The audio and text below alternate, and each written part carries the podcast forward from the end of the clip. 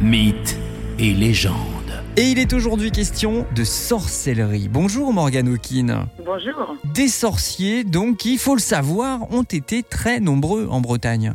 Oui, ce n'est plus un secret. hein. La Bretagne donc est une terre de mystères et de légendes, Mhm. mais aussi de sorciers, de sorcières, euh, de guérisseuses et de guérisseurs. Mais là, je vais vraiment parler donc du côté sorcier dans le sens jeteur de sorts ou en tout cas celui qui gérait le sort. C'est vraiment ça l'étymologie. D'abord latine hein, pour notre langue française euh, à nous, euh, celui ou celle qui gère le sort lancé. En Bretagne, on craignait un petit peu euh, si le lait de la ferme allait mal tourner, si les pommiers allaient être pleins de chenilles, s'il y allait avoir des misères un petit peu au sein des foyers. On se disait tout de suite c'était à cause du sorcier ou de la sorcière du village. Ils vivaient en dehors du bourg, à l'orée d'une forêt, sur une colline. Ils vivaient seuls en général. Ils élevaient des corbeaux, des pies et des jets. Donc imaginez plein de symboles mythologiques. Euh, voilà, là si on va un peu plus loin, c'est beaucoup plus que cela. Et surtout, dans les jardins des sorciers poussaient donc toutes sortes d'herbes utiles à leur profession comme la rue, l'armoise, l'hysope, l'absinthe, etc. C'était donc des personnes empreintes de grande sagesse et de savoir. Il valait mieux rester en bon terme avec eux. Bon, on se fait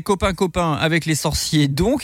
Et vous parliez étymologie tout à l'heure, ils sont nommés, en fait, de manière très différente en fonction euh, des clochers, hein, c'est ça? Oui, et les Drukavis, alors il y a plusieurs sens. C'est le mauvais œil, le malheur, hein, euh, la guigne, mais aussi ça peut être le nom déformé donc de sorcier, celui qui gère le mauvais œil, parce qu'il peut y avoir aussi le sorcier bénéfique qui va essayer de dénouer et Hmm. de remettre en ordre le sort. En Île-et-Vilaine, on disait donc jeteur de sort, surtout dans la région de Château-Giron. Dans le Morbihan, on parlait d'encrôleur. J'ai aussi euh, retrouvé pourquoi on dit l'île de Groix, parce que en fait, pour dire sorcière, donc c'était Groixaide au pluriel, ou alors la Groix. D'accord, Voilà, et l'origine du nom de l'île de Groix, ça vient de là Exactement, parce que c'est en fait les descendantes donc, des anciennes prêtresses euh, gauloises celtes qui vivaient sur les îles. Un petit dernier pour la route? Allez, un petit dernier, et en Loire-Atlantique, on dit plus Gorou, Guenot. Eh ben voilà, qu'il soit encrôleur, Droukavis ou encore Guenot, comme vous venez de le dire, on en retiendra que ces sorciers semblent donc toujours présents en Bretagne. Regardez bien autour de vous. Merci Morgane.